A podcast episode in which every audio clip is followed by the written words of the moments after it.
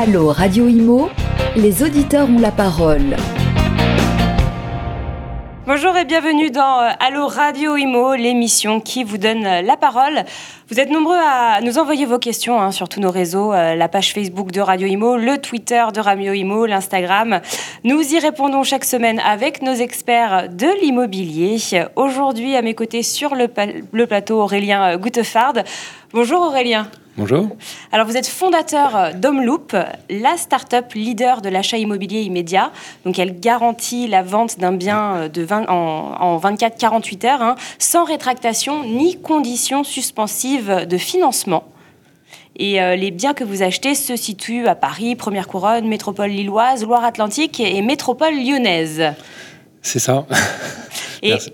En visio, nous avons euh, un autre expert. On prend la direction de Lyon. Monsieur Anthony Campos est avec nous. Bonjour Anthony.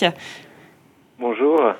Alors vous êtes... Merci de me recevoir. Ben avec plaisir. Vous êtes consultant en financement au sein du cabinet de courtage en prêt immobilier Crédit Expert. Et vous faites partie, donc, je l'ai dit, de l'agence de Lyon. Il y a 21 agences en France. Et euh, Crédit Expert, aujourd'hui, compte euh, une soixantaine de collaborateurs répartis sur l'ensemble du territoire. Exactement, c'est tout à fait ça, oui. Bon, parfait.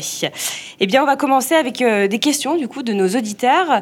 alors, Aurélien, la première question, quelqu'un nous a demandé sur Facebook j'ai un bien à vendre, comment être sûr que le prix estimé est le bon? C'est une excellente question, merci. Euh, alors, euh, effectivement, comment être sûr que le, que le prix estimé est le bon euh, Alors nous, chez, chez Homeloop, on a, développé en fait des, outils d'estimation qui nous permettent de savoir, enfin voilà, d'estimer de manière automatique et sur la base de, quelques critères sur, votre bien un prix euh, et, et, voilà, qui va donc être basé sur des références de transactions comparables, qui va être basé sur les critères de votre appartement. Et nous, de manière complètement automatique, on va pouvoir estimer la valeur de ce bien. D'accord. Et euh, également des experts, euh, on va dire, euh, nos experts humains vont, vont aussi repasser. Et donc, en, en gros, euh, vont nous permettre d'estimer avec une précision assez forte le prix. Donc, aujourd'hui, nous, donc chez Homeloop, on se porte directement à cœur. Donc, évidemment, le prix est un enjeu clé ah pour nous, hein, puisque on, on, estime un prix de revente. à quel prix votre, un appartement peut être vendu sur le marché, et nous, en fonction de ce prix, on va se porter acquéreur. Donc vous comprenez bien que si on se trompe sur l'estimation, ça a un impact direct sur notre activité. Donc le prix est au cœur de, notre, de, nos, de nos, enjeux. C'est très important. Donc nous, voilà, je dirais, euh, comment être sûr que le prix est le bon? Déjà, euh, pour un, pour un, pour un vendeur particulier, hein, ben pour, euh, voilà, pour vos auditeurs, je pense que comment être sûr que le prix est le bon, c'est déjà effectivement de ne pas essayer d'être trop gourmand. Euh, voilà, de, voilà, d'être assez euh, objectif sur à combien les, les, les, biens autour de moi se sont vendus, quelles sont les forces et les faiblesses de mon appartement, est-ce que j'ai un plan qui est optimisé ou pas, parce que ça, ça va, être, ça va avoir un impact. Et donc en fait, l'idée, c'est de ne pas être trop gourmand. Euh, bah, de faire passer des professionnels de l'immobilier. Hein. Vous avez des oui, demander des avis. en demander des avis. Ne pas hésiter à euh, demander. À... Demander à vos voisins à combien ils ont vendu, euh, demander à des professionnels. et à la fin, je pense effectivement, voilà, le, le, on fait une moyenne. On fait, on fait. la réalité, c'est que aujourd'hui, un appartement ou une maison voilà, vous avez pas, enfin, on peut définir un prix euh, avec une moyenne de marché. Euh, après, vous avez aussi des aspects euh, coup de cœur. Hein. Donc, mm. si votre bien est en parfait état, s'il est refait à neuf, refait à neuf il, va, il va forcément être un peu plus cher que le, bien de votre voisin qui était rénové. D'accord. On a une autre question, Anthony. c'est pour vous. J'aimerais acheter ma résidence principale. Je vise un bien de 200 000 euros. Est-ce que je dois prévoir un apport et de combien? Alors, euh, j'ai envie de dire que je ne peux pas répondre exactement à cette question pour, euh, pour le moment, puisque ça, ça dépend de pas mal de critères en fait. Alors ça dépend de quoi justement alors aujourd'hui, il y a pas mal de choses qui ont changé, ne ce soit au niveau de l'endettement, au niveau de l'apport qui est requis euh, pour les banques dans, dans le cadre d'un investissement immobilier. Aujourd'hui, la plupart des banques euh, demandent l'apport de l'ensemble des frais dans le cadre d'une acquisition immobilière. C'est-à-dire que quand on fait un achat immobilier, on demande d'apporter les, les, frais de notaire. Frais de notaire, oui. Donc ceux-ci, euh, ils dépendent en fait en fonction si c'est du neuf ou de l'ancien. On se base à peu près sur 2,5% du prix d'acquisition dans le neuf et à peu près 7,5% dans l'ancien. D'accord. Donc ça, c'est la première chose à apporter. On demande aussi euh, les, euh, les, frais de garantie et les frais de dossier de la banque. Donc je dirais que l'ensemble sur de l'ancien, euh, sur 200 000 euros, ça demande à peu près un apport, euh, je dirais, j'estimerais à presque 10%, à peu près 19 000 euros, dans la plupart des banques. Maintenant, euh, il existe encore, même si c'est plus difficile qu'avant, il existe encore aujourd'hui des banques qui peuvent prêter à ce qu'on appelle à 110%. Oui, donc c'est sans apport. Pas avec la... Alors, sans apport, c'est-à-dire qu'on finance les frais de notaire, les frais de garantie, on demandera uniquement les frais de dossier de la banque euh, en apport. C'est de plus en plus difficile, mais ça reste encore euh, faisable au cas par cas. Pour ça, la banque étudiera euh, bah, justement l'âge des clients, puisque c'est plus facile de faire du sans apport quand on a 20 ans que quand on a 50. Euh, bah, c'est pas aussi la même chose quand euh, les clients ont l'épargne disponible sur leur compte mais qui veulent ne pas le mettre en apport. C'est pas, pas exactement la même chose que de ne pas avoir d'apport du tout. Donc il y a plusieurs critères qui rentrent en compte euh, dans, euh, dans, le désir de faire un financement à plus de 100% du prix d'acquisition. Encore une fois, c'est pas infaisable, mais il est vrai qu'aujourd'hui, ça devient de plus en plus compliqué de le faire, quoi. D'accord. Euh, une autre question pour, euh, pour vous, Aurélien. Euh, j'ai mis mon bien en vente dans une agence traditionnelle, mais aucun résultat en un mois et demi. Qu'est-ce que je peux faire? Est-ce que je peux solliciter d'autres intermédiaires? Alors, tout, tout, dépend effectivement de la nature du contrat que vous avez signé euh, avec, avec cette agence. Hein, euh. mandat d'exclusivité. Voilà, si vous êtes en mandat d'exclusivité. Euh, et ça, on peut le rompre ou pas Alors, généralement, vous avez, c'est un des mandats de trois mois en général. Après, il y a certaines, de plus en plus de gens qui, effectivement, aujourd'hui, essaient de moderniser un petit peu l'approche de ce contrat loi Hoguet, trois mois, qui est une période très longue aujourd'hui, pour essayer de faire des, choses d'un mois. Donc, déjà, pour le rompre, vous avez. vous avez enfin, c'est assez compliqué hein, de, rompre, de rompre un mandat exclusif en réalité aujourd'hui. donc, même si vous envoyez un un courrier à votre agence immobilière, etc. Ça va pas être, enfin, ça va pas, ça, se fait pas comme ça naturellement. Donc en fait, en réalité, vous êtes un petit peu bloqué. Il faut faire euh, attention en signant alors. Il faut faire attention en signant. La première chose à faire, c'est effectivement d'être assez prudent sur euh, quand vous signez. Euh, bon, en réalité, les agents immobiliers, enfin les professionnels immobiliers sont, sont réalistes. Hein. Si, si, votre bien n'est pas vendu au bout d'un mois et demi de commercialisation, c'est que de toute façon, peut-être que le mandat a été un peu, un peu, voilà, avec un prix un peu trop cher, ou effectivement, il y a un contexte de marché qui fait que il y a plus de, voilà, typiquement l'année dernière pendant le confinement, c'était compliqué. Ah mais, bon, voilà. Donc aujourd'hui, moi je dirais, euh, donc ne voyez vos options en fonction du contrat que vous avez signé. Après, euh, si vous n'avez pas vendu, la réalité c'est que vous pouvez aussi aller sur homeloop.fr et, demander une offre d'achat. Mais en tout cas, non, d'un point de vue assez assez concret, généralement, si vous êtes avec un professionnel de l'immobilier et qu'au bout de plusieurs semaines de commercialisation, votre bien n'est pas vendu, c'est qu'a priori euh, il y a un effort à faire sur le prix estimé euh, du, bien. Donc faire attention à la clause d'exclusivité. Euh, Anthony, pour les, courtiers aussi, il y a des clauses d'exclusivité. Est-ce qu'elles sont obligatoires? Alors, elles ne sont pas obligatoires. Il y a effectivement des clauses d'exclusivité dans, dans nos mandats. Après, pour, pour être très sincère avec vous, elle n'engage pas vraiment le client. On va dire c'est plutôt psychologique. Oui. Euh, puisque si un client a réellement envie d'aller solliciter un autre courtier, il pourra le faire et on n'aura aucun moyen juridique de, de pouvoir contrer euh, cette initiative en fait. Hein. Donc c'est vraiment que, euh, que psychologique, on va dire au niveau du client. Après, pour aller un petit peu plus loin, euh, nous aujourd'hui chez Crédit Expert, on fonctionne que par exclusivité pour la simple et bonne raison que euh, solliciter plusieurs courtiers, en fait, ça n'a euh, ça n'a aucun intérêt euh, pour le client puisque on travaille nous avec toutes les banques sans exception et on a des partenariats privilégiés au, et des contacts privilégiés au sein de, de, de, chaque banque. Donc, en fait, solliciter deux courtiers en même temps, ça n'a aucun intérêt puisque les deux courtiers vont envoyer le dossier dans la même banque. Et, et, et, donc en fait on va se on va se court-circuiter pour rien. Donc c'est une manière d'être d'être moins efficace en fait. Euh, donc c'est pour ça que les, les clients le, le, comprennent bien et on n'a jamais le souci. C'est-à-dire que euh, les clients qui signent un mandat, qu'ils cochent ou non euh, la clause d'exclusivité, euh, pour nous, ça, ça change rien puisque on sait qu'on travaillera euh, vraiment en exclusivité avec euh, avec cette personne-là. Mais là, vous parliez de partenariat avec des banques, donc c'est-à-dire que vous, par exemple, chez Crédit Expert, vous négociez des taux donc plus avantageux pour vous, parce que je, suppose que vous leur amenez un certain nombre de clients.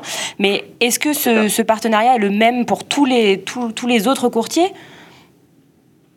Oui, oui, tout à fait. Euh, alors, nous, euh, on agit en tant que grossiste, pour faire simple, ce qui fait qu'on a des conditions préférentielles au niveau des banques. On a de meilleures conditions de taux, on a des assurances qui sont plus favorables et également pour certains dossiers compliqués, le fait de faire, par exemple, pour reprendre la question d'avant, de faire du, euh, du financement avec, en incluant une partie des frais annexes, par exemple, en diminuant l'apport au maximum, le fait de faire passer un dossier qui est un peu plus juste au niveau des banques, on a la possibilité de le faire. Euh, maintenant, le, tous, les, tous les courtiers en fait désirent avoir les partenariats avec toutes les banques, puisque pour être un bon courtier, il faut avoir le partenariat avec toutes ah les banques, la possibilité de travailler avec elles en direct. Un courtier vous le dira jamais, mais si un courtier a trois euh, a la possibilité de travailler seulement avec trois euh, trois banques par exemple, euh, bah, c'est pas vraiment du courtage, puisque on pourra choisir et négocier uniquement dans trois banques différentes au lieu d'avoir le panel complet. Toutes les banques. Donc forcément pour le client c'est c'est moins avantageux. Euh, nous, on a encore la possibilité, on touche du bois, d'avoir le partenariat avec toutes les banques, qu'elles soient physiques ou qu'elles soient, euh, qu'elles soient en ligne, en fait. Ah oui, les banques en ligne font aussi des prêts euh, immobiliers, oui. C'était une de nos questions. Pas toutes. Il y en a, il y en a certaines euh, qui, par exemple, sur certains prêts réglementés, n'interviennent pas. Euh, la plupart des banques en ligne ne font pas de prêt à taux zéro, par exemple, parce qu'elles ne sont pas habilitées pour le faire. Euh, il, y a, quelques spécificités, mais nous, on a le, vraiment le partenariat avec tout le monde. et ça, c'est vrai que c'est devenu de plus en plus difficile aujourd'hui dans le contexte actuel, puisque, pour être très transparent, il y, a, il y a pas mal de banques qui, sur courant d'année 2020, et ça continue aussi sur 2021, qui ont résilié les partenariats avec, euh, avec certains courtiers. Donc encore une fois, on a la chance chez Crédit Expert d'avoir conservé tous ces partenariats, mais euh, aujourd'hui, il y a certaines banques qui auront le... le à cause de quoi? Du confinement? Enfin, de ce qui s'est passé de la pandémie Non, non, pas forcément du pas forcément à cause du confinement, mais c'est plus que euh, elle demande un certain nombre de chiffres d'affaires ah en fait apportés par par chaque courtier pour pouvoir conserver la convention. Elles sont plus exigeantes on a la possibilité elles sont plus exigeantes. On a la possibilité, nous, de se baser sur un réseau national. Donc forcément, c'est beaucoup, on, a la possibilité d'atteindre les objectifs qui sont demandés par les banques. Maintenant, sur un courtier indépendant qui bah, forcément travaille tout seul, euh, il n'aura pas le même volume d'affaires que nous. Donc il va, à terme, malheureusement, euh, perdre les partenariats avec les banques. Quoi. Et justement, là, on parle du métier de courtier. On avait une question d'un auditeur. Euh, est-ce qu'un courtier est payant? Est-ce qu'on est qu'on doit le payer cash ou le prix est compris dans le prêt? Et on ne le sait pas forcément. Alors oui, un courtier est payant. Euh, un courtier est payant euh, pour la simple et bonne raison que euh, eh ben, c'est la contrepartie du, euh, du, du travail, au même titre qu'une agence immobilière, par exemple. Maintenant, c'est vrai que chez Crédit Expert, on est resté sur des, euh, sur des frais qui sont faibles par rapport à ce que, ce que fait la concurrence. on est resté sur, un part, sur, sur des frais qui sont assez bas, puisqu'on fonctionne, nous, presque, alors pas exclusivement, mais à 70% par recommandation. D'accord. C'est-à-dire que les, les clients qu'on reçoit, c'est du bouche à oreille. Le client satisfait, fait sa pub autour de lui. 行。Exactement, d'anciens clients qu'on a euh, qu'on a qu'on a financés. Et c'est vrai que pour garder et conserver cette euh, cette recommandation, on a choisi volontairement d'avoir des euh, des frais de courtage qui sont qui sont plus bas que la concurrence. Maintenant, je dirais il y a à peu près 50 une répartition à 50-50, c'est-à-dire que il y a 50% des banques qui demandent à ce que ces frais soient mis en apport, c'est-à-dire que ça fait partie des fameux frais annexes dont on parlait initialement. mais il y a certaines banques, encore une fois, à peu près 50% qui permettent de financer justement ces frais de courtage dans le prêt. D'accord. Donc c'est inclus, dans le prêt en fait. Dans le prêt. D'accord. Tout à fait. Oui. Autre question d'auditeur, Aurélien. Est-ce euh, fréquent qu'une vente ne se fasse pas à la suite d'un compromis? Euh, ah, alors oui, c'est une réalité de marché. Euh, d'ailleurs, c'est aussi une des raisons pour lesquelles moi j'ai fondé Homeloop, hein, c'est pour donner de la certitude dans la transaction immobilière. Puisque moi, le constat que j'avais fait, c'est qu'effectivement, il y a beaucoup d'incertitudes dans une transaction. Parce qu'un un, un particulier, un acheteur particulier, une fois qu'il a signé un compromis ou une promesse de vente, il a 10 jours pour se rétracter. Euh, c'est ce que les notaires appellent le coup du caprice. Euh, et finalement, non, j'ai plus envie. Euh, c'était un, un, coup de folie. C'était un coup de folie, voilà. Donc je, ne veux plus. Et, ça, ça arrive souvent? Et ça, ça arrive parce qu'en fait, vous avez cette opportunité qui vous est offerte par le droit français de dire bah, je Ah oui, m'engage à acheter un appartement. Euh, vous allez euh, signer le compromis euh, chez votre notaire, enfin, ou votre promesse chez, le- chez le notaire.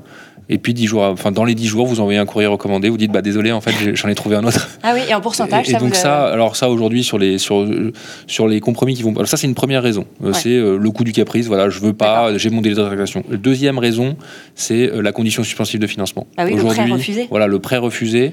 Ouais. Et aujourd'hui, en fait, il y a des vrais chiffres qui sont assez euh, marquants sur ce- sur cet aspect-là, puisqu'en fait, en généralement, c'est autour de 5 5,5% des, euh, des, des, des, des compromis signés qui ne vont pas au bout parce qu'il y a un problème de financement. Ah oui. Et ce qu'on a observé sur l'année 2020, c'est qu'il y a eu une explosion euh, du nombre de, de prêts refusés par les banques. À cause des restrictions qui avaient été. euh, des restrictions Alors, sur les prêts, les, Les, conditions alors, effectivement, le, durcis- le durcissement des conditions d'octroi de crédit par euh, suite aux recommandations du, du HCSF, euh, voilà, qui a, qui, a, qui a imposé, on va dire, un peu des restrictions au crédit sur les banques pour stopper un petit peu Le le, HCSF, juste, je précise, Voilà. c'est au oui, le Haut Conseil, Conseil de la de stabilité, stabilité financière. financière, pour ceux qui ne savent pas. Effectivement. Donc en fait, effectivement, pour stopper un petit peu l'emballement, euh, on sait depuis 2015 que les prix de l'immobilier sont, sont assez, sont très orientés à la hausse parce qu'il y a du crédit euh, Ouais. facile et bon marché. Donc le HCSF, euh, voilà, se dit attention à l'emballement sur les prix de l'immobilier, donc on va essayer de calmer un petit peu le jeu sur le crédit. Donc nécessairement, bah, les banques ont, ont- ont eu un petit peu moins la possibilité de prêter. En tout cas, ça, voilà, voilà, ils ont, ils ont durci les conditions ça, sur la en maturité. 2020, hein. Ça, c'était en 2020. Donc en fait, on, on a eu cet effet-là, HCSF, Ouais. plus un deuxième effet qui était également l'effet lié au Covid, avec, enfin au confinement, avec l'ensemble, enfin un certain nombre de secteurs d'activité fermés. En fait, Ouais. avec des gens qui avaient des pertes de revenus, voilà, et donc en- ou en tout cas des pertes potentielles de revenus qui, d'un point de vue des banques, faisaient que la, voilà, le- le- la note de crédit de ce ménage était moins bonne. Donc nécessairement, bah, on est passé d'un- d'une moyenne à 5, 5,5 à 10, euh, plus de 10% Ah l'année oui. dernière de, de- de prêts qui ont été Refusés. Anthony, Anthony vous, vous l'avez euh, vous l'avez ressenti, vous, ça, en 2020, c'est- ce, ce refus des banques, il y en avait plus que d'habitude? Oui, tout à fait. Euh, donc, euh, comme disait, euh, comme Aurélien. disait à l'instant, Ouais. oui, voilà, Aurélien, pardon. Comme disait Aurélien, c'est vrai qu'il y a deux phénomènes qui, bah, qui se sont liés pour pour arriver à ce, à ce chiffre-là. C'est euh, bah, début 2020, les recommandations HCSF qui euh, limitent les prêts immobiliers euh, et durcissent les conditions d'octroi au niveau des banques. Donc, notamment au niveau de l'endettement. Pour donner un exemple, jusqu'à présent, on regardait énormément le reste à vivre. Oui. C'est-à-dire qu'au niveau d'une banque, après avoir payé son crédit, qu'est-ce qui restait au client Euh, Et donc, quand le reste à vivre était euh, largement suffisant, c'était pas rare de monter très facilement à 40% d'endettement. Et sur certains dossiers, on a même, on atteignait même parfois euh, 46-47% Ah oui. d'endettement. Mais du coup, c'est pour les des- hauts, des les très- hauts salaires, ça, les hauts revenus, voilà, pour les, j'imagine. très hauts, pour les très hauts revenus. Euh, donc ça, c'était très courant et quelque chose qui se faisait beaucoup jusqu'à euh, fin 2019. Le durcissement des conditions au niveau, euh, au niveau des banques qui limitent les prêts immobiliers, alors c'était revu à 35% d'endettement très récemment là, euh, mais euh, Oui, les, les banques 2020. ne regardent voilà, euh, regardent beaucoup moins le, le reste à vivre qu'avant. On a beau, ce qui est, ce qui est dommage, hein, parce que c'est vrai que c'est moins, c'est moins cohérent, euh, puisqu'on compare un 35% d'endettement sur quelqu'un qui, euh, qui peut gagner 1005 net euh, par rapport à quelqu'un qui gagne, je prends un exemple, un 5000 euros net. C'est pas la Ça n'a rien chose, à voir, quoi. bien sûr, évidemment.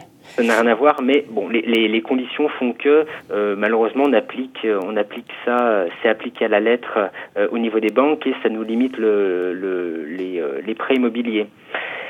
Ça, plus effectivement le, euh, le, le confinement euh, et notamment bah, euh, des, certaines incertitudes sur certains métiers qui sont euh, directement euh, un peu plus impactés Bah que oui. les autres. Je pense par exemple aux, euh, aux personnes qui travaillent dans la restauration, euh, aux personnes qui Dans les compagnies aériennes. Dans l'événementiel. dans les compagnies aériennes, dans l'événementiel.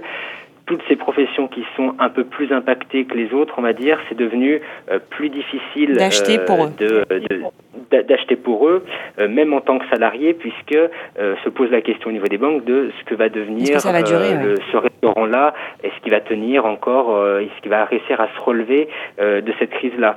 Donc c'est un peu injuste, mais c'est vrai que les banques regardent un peu plus ça, et ces deux critères combinés font que bah, le, le, le, le- le nombre nombre de refus a effectivement fortement augmenté sur, sur 2020. Quoi. Du coup, Aurélien, vous, cette année, c'est comme ça que vous, vous, vous avez dû cartonner, si je puis dire, parce que forcément, vous vous garantissez un achat rapide mhm. d'un bien sans condition suspensive de financement. Euh, du coup, c'est un, en fait, ça permet d'apaiser euh, le, vendeur. Il n'a pas le souci de est-ce que euh, ça va se faire, est-ce que parce qu'on on est mm. stressé quand on a besoin de vendre son appartement, quand on a, quand on a besoin, voilà, quand on le vend, on veut l'argent pour racheter autre chose ou parce qu'on en a besoin pour vivre. Du coup, vous garantissez la tranquillité, on va dire. Ouais, c'est exactement l'idée de derrière Homeloop. Hein. c'est vraiment rendre la transaction beaucoup plus simple, plus rapide et plus sécurisée surtout. Et c'est vrai que depuis 2020, on a euh, une explosion du nombre de demandes. En ce moment, on a à peu près euh, on a 1000 propriétaires vendeurs avec lesquels on, qui s'inscrivent sur notre site et qui vont solliciter une offre d'achat sur les quatre marchés sur lesquels on travaille. Euh, et effectivement, en 2000, enfin, depuis, depuis mai 2020, on, observe une, très forte hausse de, de, notre service. Hein. Donc, ne serait-ce que sur les six derniers mois, on a acheté plus de 100 biens auprès de propriétaires vendeurs pour un peu plus de 40 millions d'euros. donc, effectivement, et on sent chez nos propriétaires vendeurs euh, bah voilà, c'est, ce soulagement une fois qu'ils ont vendu Homeloop, puisqu'en fait, dans le schéma traditionnel, euh, vous allez mettre un mois, deux mois pour trouver un acheteur.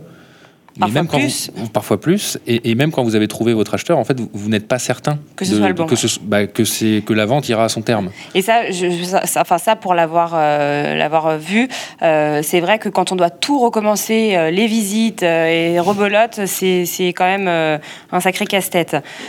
Euh, comment, il y en a une question d'auditeur. Est-ce que c'est le moment, en plein confinement, de vendre son appartement? Alors, bah, c'est l'avantage. Effectivement, nous, moi, je pense que c'est toujours le moment. Il n'y a, pas de, mauvais moments. Ou de, en tout cas, aujourd'hui, euh, euh, effectivement, il y, a, des moments où certains types de biens sont plus demandés que les autres. Donc, sur un, sur un schéma classique de vente, vous, pouvez vous poser cette question du moment.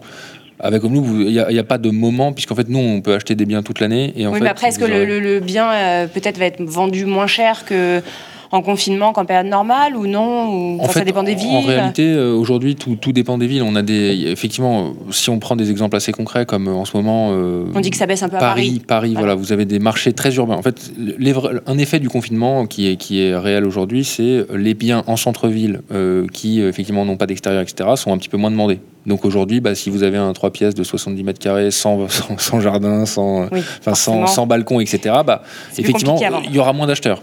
Ce sera un peu plus compliqué. Il y a la lumière aussi, un appartement lumineux qui. La lumière fait partie maintenant du La luminosité fait aujourd'hui. En fait, aujourd'hui, vous avez des critères très importants pour les gens. C'est effectivement la luminosité, la possibilité d'avoir un espace pour travailler, parce que quand même, bah, voilà, aujourd'hui, vous avez encore des gens qui télétravaillent et qui travaillent voilà, 2, 3, 4 jours par semaine. Euh, la possibilité d'avoir un accès à l'extérieur, c'est effectivement aujourd'hui des critères qui sont très importants. Et nous, on le voit, on, a la chance d'être sur quatre marchés très différents.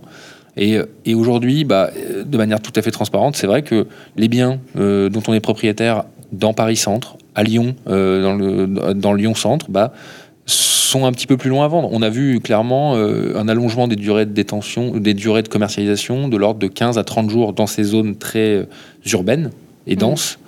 Et à contrario, on est présent à Nantes, par exemple, et aujourd'hui à Nantes, euh, donc on a plutôt des maisons euh, et en réalité on a des, des, durées de alors les prix augmentent très fortement parce qu'il y, y, a énormément de gens qui, qui voilà qui, qui, s'installent hein, dans la région de Nantes. Hein. Je crois que en termes de croissance démographique vous avez euh, chaque chaque année plus 20 000 habitants qui viennent d'autres régions. Euh, et, donc d'autres régions, et majoritairement d'Île-de-France, vers la, vers la Loire-Atlantique. Donc ça, c'est une réalité. Et donc aujourd'hui, bah, à Nantes, à Lille, et, même en, en, banlieue parisienne ou en banlieue lyonnaise, on va vendre beaucoup plus rapidement euh, des biens euh, avec jardin, des biens qui ont un peu d'espace. Et donc oui, y a, y a, c'est une réalité aujourd'hui qu'on voit dans les chiffres. L'année dernière, d'ailleurs, c'est très intéressant, Paris Intramuros, vous avez une chute de 16% des volumes de transactions hmm. et vous avez effectivement une baisse a priori des prix qui serait de l'ordre de 3%. D'accord. Euh, Anthony, une autre question de, nos auditeurs. Euh, que dois-je faire ou que dois-je avoir pour, euh, ou éviter de faire pour avoir un meilleur taux? Alors on va dire il y a trois pour avoir de bonnes conditions de, de, financement, il y a trois critères principaux. le premier critère correspond au revenu. Donc plus les revenus sont importants au niveau d'un ménage, plus euh, la banque fera des efforts pour capter ce client-là et donc elle fera un effort au niveau, euh, au niveau du taux. Euh, le deuxième critère, c'est l'apport. plus l'apport est important, plus le taux sera bas, pour la simple et bonne raison que euh, la banque, quand elle prête son argent, elle prend une garantie sur le bien. Demain, euh, si les clients viennent à ne, à ne, plus payer, euh, et ben le fait d'avoir mis un apport important fait que la banque récupérera le, le, bien, le, le, vendra de manière forcée malheureusement, mhm. mais il y a très peu de risques pour elle de ne pas se faire rembourser puisque l'apport était important au départ. Donc c'est pour ça que l'apport constitue quelque chose d'important. Et la dernière chose, je dirais, c'est bah, tout simplement euh, euh, l'épargne après projet, non pas en guise de, sécurité, ce qui joue aussi un petit peu, mais c'est aussi euh, bah, si les clients sont prêts à rapporter un petit peu d'épargne au niveau au niveau de la banque, la banque constituera et se fera un PNB par rapport à ça, elle ouvre une assurance vie avec les clients, enfin tout ce qu'elle pourra gagner au niveau du au niveau du client derrière fait que bah, elle, elle, fera des efforts supplémentaires pour capter ce client là quoi. Donc si on a par exemple un ou deux comptes qui traînent, les rapatrier euh, dans la banque, ça peut toujours aider. Alors, la domiciliation des revenus, ça c'est quelque chose qui est tout le temps demandé. Il mmh. n'y euh, a, aucune banque aujourd'hui qui, prête de l'argent sans demander la domiciliation des revenus et à ce que ça devienne la banque principale. Pour la simple et bonne raison que euh, aujourd'hui les taux sont tellement bas que la marge euh, sur un prêt immobilier, puisque la banque aussi se finance de son côté hein, pour faire un prêt immobilier, euh, elle est devenue beaucoup plus faible qu'avant. Donc autant quand les taux étaient à, à 4% par exemple, bah, la banque margeait déjà bien sur le prêt immobilier. Si elle avait euh, en plus les salaires, la domiciliation des revenus et le gain du client, bah, c'était un petit plus, mais elle, elle gagnait déjà très bien sa vie sur le prêt immobilier en lui-même. Aujourd'hui, avec les taux qui sont devenus justement très bas, la marge est beaucoup plus fine au niveau des banques. C'est pour ça qu'elles feront du PNB sur tout ce qui est annexe sur l'assurance notamment, sur bah, le fait que le client devienne bien client euh, à part entière et toutes les choses annexes, quoi. D'accord. Et là, vous parliez des salaires. Bon, évidemment, faut euh, plus plus euh, plus notre salaire est élevé, plus on a de chance d'obtenir un prêt. on avait une autre question qui rejoint un peu le thème. actuellement, est-ce qu'il vaut mieux être en CDI pour acheter, car je suis auto-entrepreneur Alors oui, oui, oui. Alors ça, a toujours été le cas. C'est-à-dire que le fait d'être en CDI, euh, c'est un petit peu le graal au niveau du, au niveau d'une banque. On prête, enfin les banques prêtent toujours plus facilement, toujours prêter plus facilement quand une personne était euh, en CDI, puisque bah, il y a moins de risques derrière de changement professionnel, quoi. On peut financer en CDD. Encore aujourd'hui. Il y a certaines professions qui d'ailleurs sont euh, euh, sont très sujettes à, à obtenir avoir des CDD ou être contractuelles. Je pense notamment euh, aux professions médicales, aux aides-soignantes. Enfin voilà, mm. c'est beaucoup de, de, de, contrats successifs. Mais ça, par exemple, au niveau des banques, il n'y a aucun problème pour financer puisque c'est un métier dans lequel on retrouve très facilement du travail. Euh, donc là, c'est un exemple type de, de, de, personnes qui ont aucun mal à se financer, bien qu'elles soient en CDD ou contractuelles. Euh, maintenant, oui, euh, dans le contexte actuel, encore une fois, c'est vrai que c'est devenu encore un peu plus difficile se lancer aujourd'hui dans, dans un secteur d'activité en pleine euh, en pleine crise, voilà qu'on connaît depuis depuis quelques temps malheureusement. Bah, il y a un risque qui est un petit peu un petit peu supérieur par rapport par rapport à avant. Ça aussi, les banques le, le prennent en compte.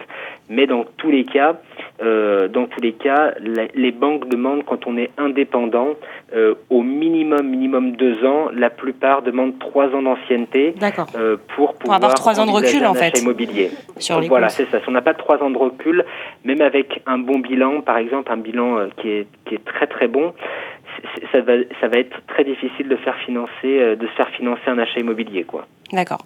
Et Aurélien, la dernière question des auditeurs vaut-il mieux vendre avant d'acheter ou acheter avant de vendre Qui de l'œuf ou la poule alors avant, effectivement, c'est une question qu'on pouvait se poser. Ah Aujourd'hui, on n'a plus besoin de se la poser puisque on a des biens à vendre chez Homeloop et si vous nous achetez un bien, vous pouvez également nous le vendre. En fait, donc vous pouvez, faire d'une pierre deux coups. D'accord. Donc euh, peu importe. Peu importe. En réalité, euh, aujourd'hui, euh, l'idée, c'est qu'en fait, vous pouvez vraiment, avec un seul interlocuteur, nous, enfin, vous pouvez, on peut vous acheter votre bien, vous pouvez nous vendre le vôtre. Et en il y a des solutions, il y a, des solutions aujourd'hui qui existent sur le marché et qui font que, en fait, en réalité, vous pouvez, vous pouvez, euh, voilà, dès que vous avez le coup de cœur, vous pouvez y aller, quoi. D'accord, faut foncer. Eh bien, euh, merci messieurs, merci à vous deux d'avoir euh, répondu aux, questions de nos auditeurs, hein, les auditeurs de Radio Imo. Merci Aurélien Goodfard, fondateur de Homeloop. Et, et merci à Anthony, Anthony Campos qui est en, visio à Lyon. Hein. vous êtes consultant en financement au sein du cabinet de courtage en prêt immobilier Crédit Expert. Merci messieurs. Merci. Et puis, le podcast de cette émission est évidemment à retrouver sur notre site internet radioimo.fr ainsi que sur notre appli et votre plateforme préférée euh, d'écoute de podcast.